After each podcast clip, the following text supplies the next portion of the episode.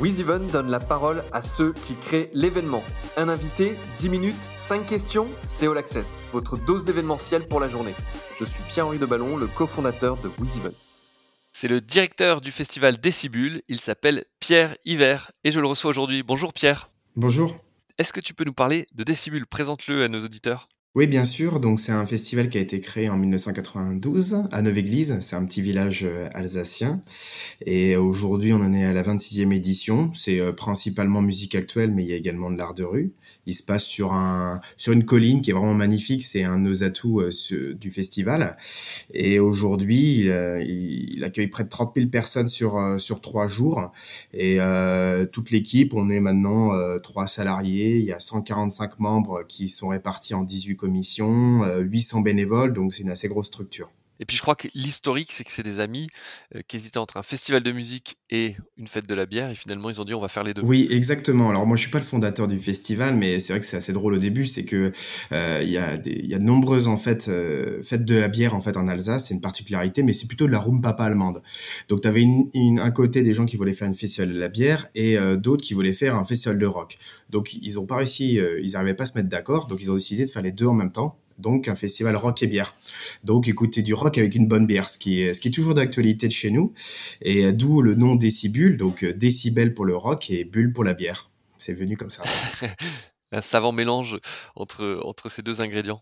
Toi, tu es le directeur, je crois, du festival depuis 2010. Euh, raconte-nous un petit peu ton parcours, comment tu en es arrivé à travailler dans ce monde de la production d'événements? Euh, oui, donc euh, ben, ça a commencé assez vite. Alors moi, je, je, je suis d'originaire d'une, d'une ville, une petite ville en fait en dessous de Nantes. Et euh, dès mon adolescence, j'ai organisé beaucoup d'événements, ce qui n'est pas grand-chose. Euh, beaucoup de concerts, des, des, des, même des petits festivals. Et, et après, je me suis aperçu rapidement, alors malheureusement, ou ça, ça dépend, mais c'est que le nerf de la guerre, c'était le budget. Donc j'ai fait des études de gestion pour pouvoir mieux organiser les événements. Et euh, j'ai bougé en fait pour avoir une spécificité culture euh, en Alsace. Et euh, après, j'étais pris en fait en stage à, à Décibule en 2006. Et j'ai fait après ma première année en tant que salarié en 2007. Oui, donc un parcours mûrement réfléchi, puis avec cette notion de, gestion, effectivement, qui est un des nerfs de la guerre. Donc 2006, tu es stagiaire, et je crois que 2007, c'est ta première édition, en tout cas, c'est le premier festival auquel tu participes, et je crois qu'il a été assez épique et que tu as des choses à nous raconter. Oui, effectivement. Alors 2007, je sais pas, oui, c'est euh, si euh, j'ai été baptisé euh, justement dès la première édition parce que c'était un peu une catastrophe. 2006, l'association sortait d'une édition très déficitaire, donc il fallait pas se louper pour 2007. Autrement, c'était la mort de l'association. Donc tout marchait bien en termes de billetterie, tout était nickel. Et deux semaines avant l'événement, il, il s'est mis à pleuvoir, mais en fait, il s'est mis à pleuvoir pendant trois semaines, que ce soit le montage, le festival, le démontage. Donc comme c'est un champ en fait agricole, il y a eu à peu près un mètre de boue partout. Et moi qui commençais en fait cette édition, je, pense que j'avais 22 ans, euh, première expérience et euh, c'était catastrophique. Il y a même des cadres euh, du festival qui venaient pleurer dans mon bagalo parce qu'ils en pouvaient plus. Le festival a, à peine été monté, à peine fini au moment du, du, festival, très compliqué au niveau avec les artistes. L'accueil des festivalistes était une catastrophe. on a dû sortir 3000 voitures sur un parking avec plein de boue. Euh, donc ils ont tiré ça jusqu'à les, les, tracteurs des paysans ont tracté les véhicules jusqu'à 7 heures du matin. Bon, en fait, bref, ça n'a jamais euh, marché comme je le souhaitais. Et euh, même mon, mon, disque dur a sauté en plein événement, donc j'avais pas fait de sauvegarde, donc j'ai dû me remémorer des choses. Enfin, j'ai l'impression que des fois, c'est un peu la loi des séries. Et là, j'ai tout eu. Donc forcément, on dort que deux heures de sommeil par, par, par, par, nuit, pendant le montage. Enfin, voilà, c'est ça a été extrêmement compliqué. Et, on s'est retrouvé qu'à 4-5 au démontage, puisque tout le monde n'en pouvait plus. Euh, pendant trois semaines, j'étais avec des bottes, donc euh, mais euh, j'avais les pieds cisaillés de sang. j'ai dû, j'ai dû m'arrêter pendant une semaine après. Et quand je suis rentré chez moi au bout de trois semaines, je pense que j'ai dormi 24 heures. Et, et donc voilà, en fait, c'est, je pense que c'est je me suis dit après cette édition, rien ne pouvait être plus pire donc, euh, donc c'est ça. ça pouvait être que plus simple. Voilà, que plus simple. Et économiquement, tu le disais, l'association était en difficulté. Elle a dû être exsangue après cette, cette édition, ou malgré tout, non, parce que les recettes avaient été correctes? Euh, non, ben en fait, c'est que euh, on devait faire un gros excédent puisque c'était très bien parti, et donc au final, on est retombé juste sur nos pattes parce que on a dû tellement dépenser d'argent pour accueillir les gens qu'on arrivait à zéro et on a traîné un peu ce déficit euh, pendant deux ans. Et puis pas de consommation sur site, j'imagine. Bah, c'est un peu plus compliqué, quoi. Surtout que nous, on a un festival de bière, donc euh, on a à peu près 40 sortes de bières. Donc, un peu moins de bulles. Il y a un peu moins de bulles, forcément, quand il pleut tout le temps. Donc, on a traîné ce déficit jusqu'à 2009. C'était assez compliqué, mais je pense que n'importe quel organisateur d'événements a, connu des, des, années compliquées, que ce soit en termes financiers et en termes d'organisation. Mais euh, au fait, c'est pour ça qu'après, je me suis dit, bon, euh, en repartant de là, je me suis dit, bah, j'étais même pas dégoûté, en fait, de, de l'organisation de l'événement. Donc, c'est pour ça que je me suis dit que j'étais fait pour ça. Et à bien y réfléchir, est-ce que 2007, c'était quand même pas mieux que 2020 Oui, en fait, je me suis dit que c'était ma pire édition avant le Covid. Donc, euh, puisque je préfère vivre une édition dantesque comme 2007 plutôt que ne pas la vivre. Alors, comment, comment tu navigues dans ce gros temps aujourd'hui avec toutes ces incertitudes? Euh, Raconte-nous déjà sur 2020 ce qui s'est passé pour, pour Décibule et puis comment tu envisages 2021 avec euh, tes 140 membres et puis ces, ces 800 bénévoles? Comment tu arrives à les, à les garder motivés à tes côtés? Et, et comment tu anticipes tout ça? Euh, en 2020, nous, c'était un, effectivement, on été dans la première annonce de, du président de la République, euh, puisque c'était les grands rassemblements jusqu'à mi-juillet, et nous, on était dans cette période. Et puis, on se faisait peu d'illusions. Euh, le festival est en Alsace, et euh, j'ai pas besoin de faire un dessin ce qui s'est passé en Alsace au printemps. C'est même de, de, notre côté, notre équipe a été pas mal touchée par ce virus.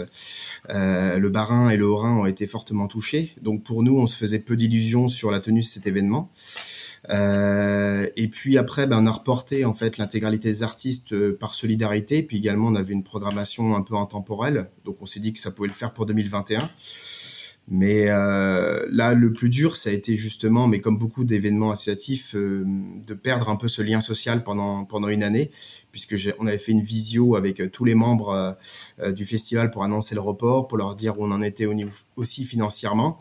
Et eux nous ont dit que c'est bien tout ça, mais que qu'est-ce qu'ils allaient faire cet été. Donc c'est là on a senti vraiment, euh, mais même même nous, il y a un gros manque. On sentait que même moi j'étais irritable un petit peu en, juin-juillet parce que je sens qu'il manquait quelque chose. Un événement, c'est vrai qu'il y a une bonne dose d'adrénaline, on est prêt pour ça et on, ça fait plusieurs années qu'on le fait. Donc euh, ça a été un, un été compliqué. On espérait en septembre euh, que ça soit un peu plus calme, mais ça ne l'est pas. On le voit aujourd'hui et mais euh, on a décidé de relancer quand même toute notre vie associative. Alors bien sûr, euh, on fait plus de journées de travail à 50 personnes, on essaye de, faire plus de, réunions euh, en petits groupes. Mais on a décidé, même nous les trois salariés, on n'est plus en chômage partiel, on, a relancé tous les projets et on est en contact régulier parce qu'on s'est dit que, c'était très important pour les, pour les membres d'être présents et euh, de pouvoir tout relancer. Après, l'incertitude, elle est totale et je pense qu'on n'en sait rien on fait des points euh, semaine après semaine, euh, que ce soit avec notre syndicat SMA, que ce soit au niveau local ou régional. Et bon, pour le moment, on fait comme si tout allait bien, on avance, et puis à un moment, il faudra se poser les questions de savoir si on, on y va à fond ou pas. Tout à l'heure, on parlait des, finances de la structure 2007-2009 avec ce déficit que vous aviez traîné pendant quelques temps. Est-ce qu'aujourd'hui, économiquement, vous êtes en capacité de refaire une année blanche sur 2021 euh, je pense qu'on pourrait peut-être parce que on n'est que trois salariés et que tout est lié en fait à l'événement. Donc s'il n'y a pas d'événement, on pourrait peut-être s'en sortir. Et puis je pense qu'il y aura peut-être encore des aides de l'État. Enfin, j'ose l'espérer. Donc on pourrait tenir, mais ça serait dramatique sur un lien social. en fait, l'événement, c'est la cerise sur le gâteau pour nous. C'est les trois jours. Euh, mais on travaille toute l'année avec des membres, avec des bénévoles. Et euh, deux années sans ça, en fait, ça, ça risque vraiment de, de laisser des traces c'est ça moi qui me fait plus mal au cœur. Bien sûr, et puis le et puis même pour et puis tout le lien social que ça crée aussi autour de l'événement avec les partenaires. D'ailleurs, en parlant des partenaires, est-ce que les, les, les collectivités et les partenaires privés jouent le jeu ou, euh, ou au contraire, comme c'est difficile aussi pour eux, vous n'êtes pas forcément leur priorité? Ben, on a été euh, soutenu par les collectivités territoriales 2020. Euh, Donc en 2021, elles ont l'air de, de, pouvoir nous suivre. Après, on ne sait pas à quelle hauteur. Partenaires privés, pour le moment, je vous avoue qu'on les laisse tranquilles parce que c'est compliqué aussi pour tout le monde. Et la, crainte aussi pour 2021, c'est euh, les prestataires qui, euh, qui sont liés à l'événementiel, qui ont une réelle expertise dans tous les domaines.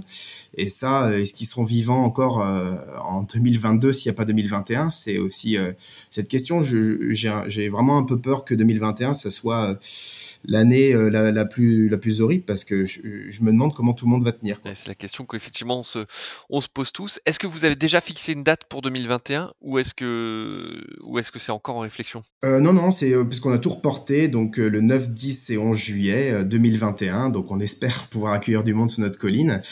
Et voilà, et espérer surtout que le début d'année 2021, on puisse avoir un petit peu de lumière au bout du tunnel, et ce qui nous permettra d'y aller à fond sur tous nos projets. Et ben c'est ce qu'on souhaite que ce mariage entre les décibels et les bulles puisse de nouveau avoir lieu et que les membres et, toutes les personnes qui bossent sur le projet puissent, puissent voir tout ça se, concrétiser. Merci beaucoup Pierre d'avoir passé du, temps avec nous et puis, et puis ben, on se dit à la prochaine. À bientôt. Bah, merci beaucoup. Vous écoutiez All Access, le podcast de WizEvent, la solution de billetterie, d'inscription et de cashless pour les organisateurs d'événements. Pour prolonger cet échange, partagez, commentez et notez cet épisode sur vos plateformes préférées. Et pour nous rejoindre, rien de plus simple, media.wizevent.com.